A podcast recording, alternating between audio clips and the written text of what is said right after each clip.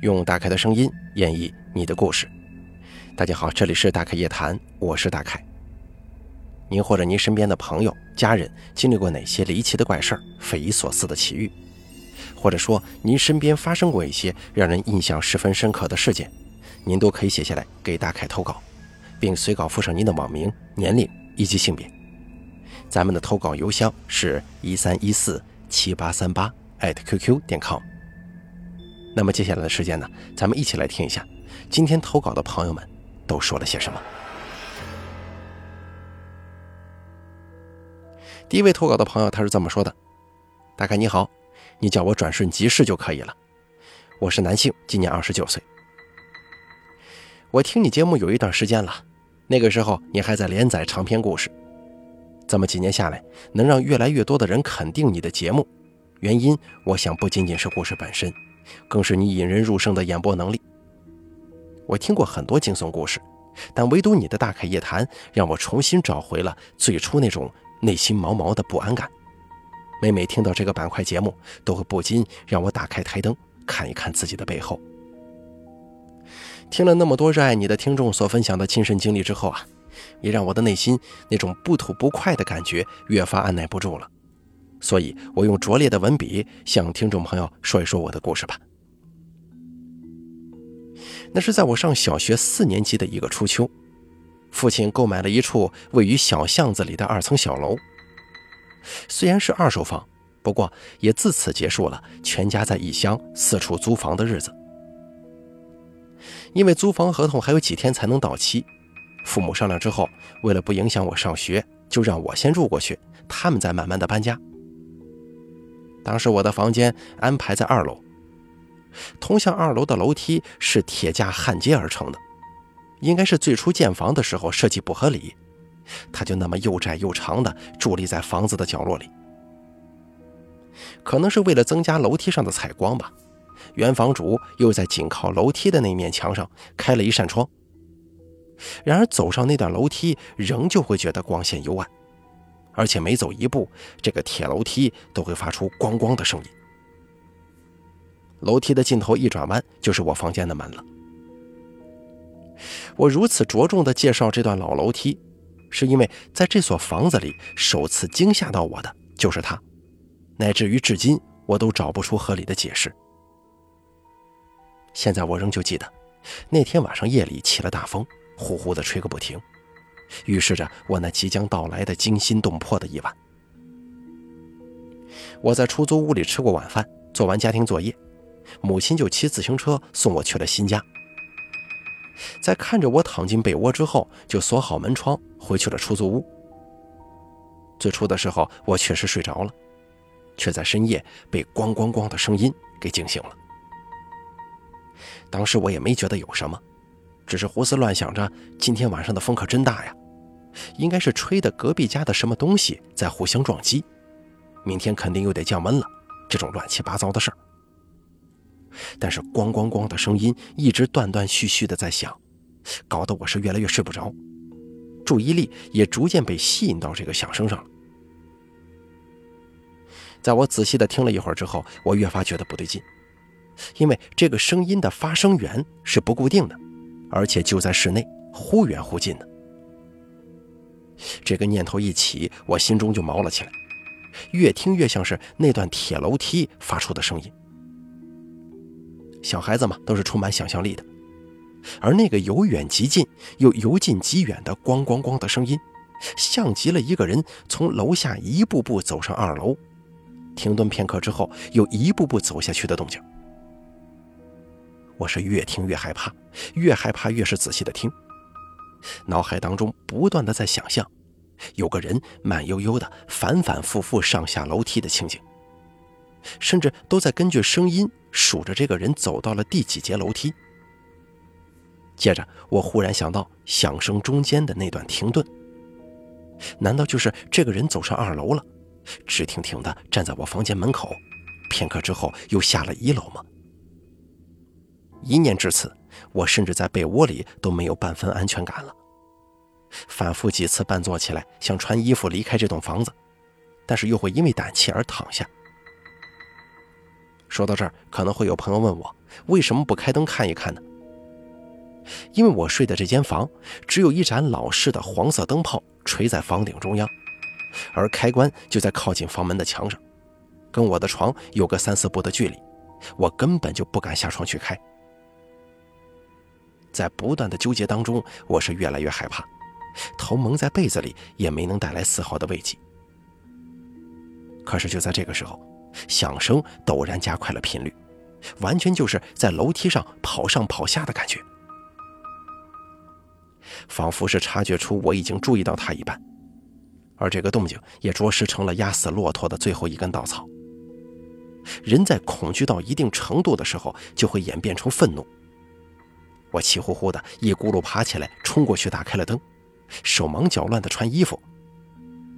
可是这期间响声依旧不停，不知道是我紧张时的错觉还是怎么着，那响声啊，仿佛有加剧的趋势。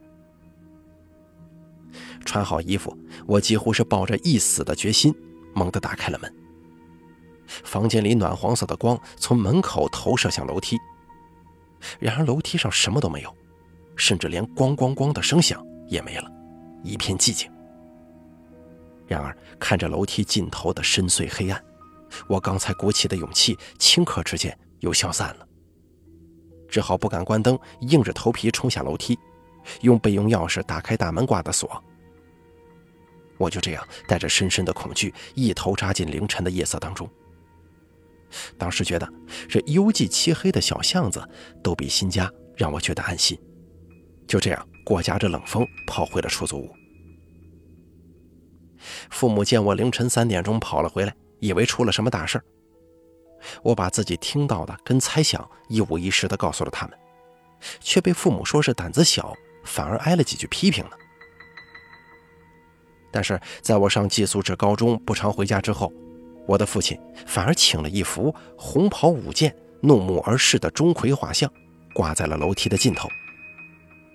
我问父亲为什么挂这个，他却随便找了个借口搪塞过去。我有时候在想，应该是他们二老也经历了什么，害怕影响到我而三缄其口吧。好了，咱们第一位朋友的故事就说完了，接下来咱们一起听一下第二位朋友的经历。这位朋友是这么说的：“大概你好，我今年二十一岁。”我来自河南南阳一个小县城，你可以叫我小凡。我已经记不清是从什么时候开始听你故事了，你的声音很好听，很亲切，所以你是我唯一关注的主播。我很喜欢听别人讲一些灵异事件，我本人虽然从来没有遇见过，但是对鬼神我一直存着敬畏之心。先说一个关于我奶奶的，我奶奶小时候住在一个古代的衙门后头。这个衙门到现在是一个有名的景点，我就不说是哪里了。我就以我奶奶第一人称来讲述这个事儿。那个时候我才上三年级，我们早上也要上早读，因为那会儿没有灯也没有表，我们去上学的路上都是黑的，也不知道时间。上学路上都是一群人一起呀，跟我们一起的有个女生，人家家里头条件不错，有个表。那天早上，我们像往常一样，一群人一起上学。说他还没有来，我们就去他家门口喊他。他妈妈说太早了，不让他去，我们就先走了。去我们学校有两条路。那天早上，我们走到我们家南边那条路。这个路上有个大坑，里头有很多水。我们排成一队，我走在最前面。可是走着走着，我突然看见一个人。他跑得很快很快的，直接唰的一声跳到坑里，溅起来很高的水花。我当时看的是非常清楚的，我就扭头问后面的人看没看到刚才那个场景，他们都说没看见。要知道当时是特殊时期，别人都说没看见，而我看见了这种事儿，不敢说出口啊。第二天早上我们又一起去上学，但是我们没有再去喊那个女生。这天早上，我跟他们说走另外一条路吧。这条路呢，在这个衙门里面。那条路上有个很大的篮球场，篮球场周围用铁锹挖了一道渠，然后把挖出来的土堆在地上，让人们坐的时候腿可以放在渠里。我当时还想啊，今天我走最后一个吧，这样肯定看不见了。走着走着，到篮球场这边，我又看见一个人跑得很快，直接跳到这个小区里。接着我就跑过去看，但是什么人也没发现。直到第三天早上就开始不舒服了，肚子疼。家里的大人就赶紧给我送医院。在医院住了几天，吃药打针都没用。当时这身子软的就像面条一样，也不能说话，闭着眼睛，可是什么都知道，也能听见他们的说话声。我听见医生说可以给我安排后事了。我爸他们开始商量怎么给我安排，可是我的奶奶不让，她趴在我耳朵边悄悄地问我是不是看见脏东西了。我当时闭着眼睛努力点头。接下来，我的家人把我接回家，偷偷找了个神婆，给了几百块钱。要知道，当时的几百块是非常值钱的。要知道，当时抓的严呢，你不把钱出的很高，人家没人敢给你干。后来，神婆把这脏东西给送走之后，我又在家输了几天液，吃了药就醒了过来。但是醒来以后，我什么也不会了，不会走路，不会说话。到后来走路都是别人搀着我慢慢学会的，连说话也是。我奶奶的故事就说完了，再讲一个我妈的。那个时候我上小学一年级，我们家住在一个镇上，我家离学校近，中午在家吃饭。中午的时候我在客厅端着碗准备吃饭呢，我奶奶在客厅看我弟弟。我姑姑是我们学校老师。平时也在家吃饭。今天中午，姑姑做饭，她做完饭人还在厨房。她问我奶奶：“我妈去哪儿了？”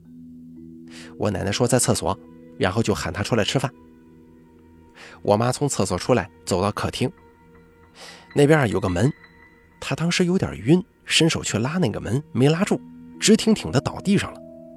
砰的一声，头跟地面撞击，发出了很大的动静，吓了我一跳。我奶奶赶紧跑过去抱着我妈，我姑姑也听见，跑出来，当时都吓哭了，赶紧去找了隔壁的邻居来帮忙，说要把我妈送到医院。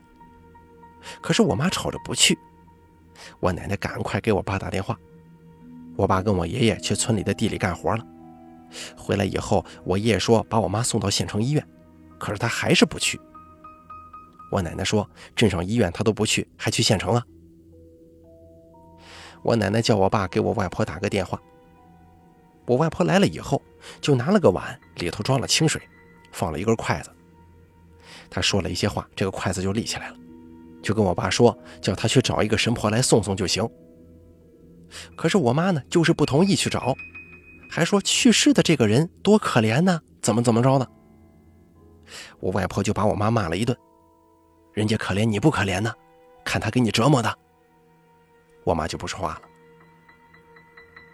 我爸后来去找了神婆，给我妈放在厢房的床上，我奶奶在那照顾她。过了一会儿，我妈就说：“都说不要叫你们去喊神婆，你们怎么还喊呢？”我奶奶说：“没喊。”我妈又说：“神婆都在客厅里坐着了，你还说没喊呀？”后来神婆叫我爸去割三尺红布，端了一盆清水来厢房给我妈妈擦脸。擦完之后，把水倒进下水道里，然后又对我妈说：“某座山上有个庙，你赶快去给庙里的祖师爷磕个头。”然后我妈那个状态就像是躺在床上开始爬山，大家能理解吗？到了山上，我妈就喊我奶奶说：“妈，你咋不进来呀？你进来，咱们一起给祖师爷磕个头。”我奶奶就在床边一个凳子上坐着，我奶奶就说：“我进来了呀。”可是我妈非说你没进来。当时我外婆坐在我妈床头，有个邻居阿姨在我妈床边坐着。坐了一会儿，这个阿姨走了，我奶奶就坐上来了。而这个时候，我妈说：“哎呀，你可进来了，咱俩给祖师爷磕个头，然后下山了。”在下山的时候，我外婆拉了一下我妈的手，我妈生气了：“都好不容易下来了，你又给我拉上来。”累死我呀！当时这个场景特别血腥。后来这个神婆弄了一些纸钱，拿到外头烧了烧，我妈就醒过来了。醒来以后，我妈一直说她腿疼。我奶奶问她：“你知道你为啥腿疼吗？”她说：“去爬山爬累的。”要知道，我妈这一下午就压根没有离开过这张床。好了，咱们本期大开夜谈做到这儿就结束了，非常感谢大家的收听，也感谢以上两位朋友的投稿。第一位投稿的朋友啊，他说的这个事儿完全是有一种很强烈的画面感的。大家可以想象一下，在一个比较破旧的房子里面，外头有个铁质楼梯，你这一踩就会有咣咣咣的那个声音。某一天晚上，你往这一躺，深更半夜刮着风，你就听见那个铁梯子咣咣咣的响，就好像人在走路似的。还有第二位朋友的投稿，他说的他奶奶这个事儿让我印象挺深刻的。你想啊，在一个赶早去上学的路上，突然有个人从后头狂奔过来，直接往这个水里扑哧一声就跳了。要知道这个水可不是什么河，它就是路上的这么一个水坑，下雨可能在里边存了水了。你说怪异不怪异？并且你再问其他伙伴的时候，人家都说没看见，就他自己看见了。好，那第二天换条路走吧。换条路之后，哎，又有一个人跑着跑着，这么扑哧一声跳到一个水沟里了。到最后第三天生病了，到最后医生都说，哎，安排后事吧。不过到最后算是给救回来了。我觉得这个事儿挺凶的，可能咱这位投稿的朋友叙述的挺平淡，但是我估计这里边会有一个比较险要的事儿，就好像有一个人不停的在这做什么动作一样，就故意要加害于人嘛，听着好像是有这么个感觉，您说呢？挺瘆人的。好了，咱们本期大概夜谈做到这儿就结束了，感谢您的收听。如果您也想给大凯投稿，诉说一下您的一些奇奇怪怪的经历，请记住以下三个投稿方式。第一，关注大凯的微信公众账号“大凯说”，发送聊天信息给我。第二，加大凯的 QQ 投稿群四群五四六七六八六八四，把你想说的发送给群主就行了。还有第三种最简单的投稿方式，把您的稿件发送到邮箱一三一四七八三八艾特 QQ 点 com 即可。我在这儿等着您的投稿。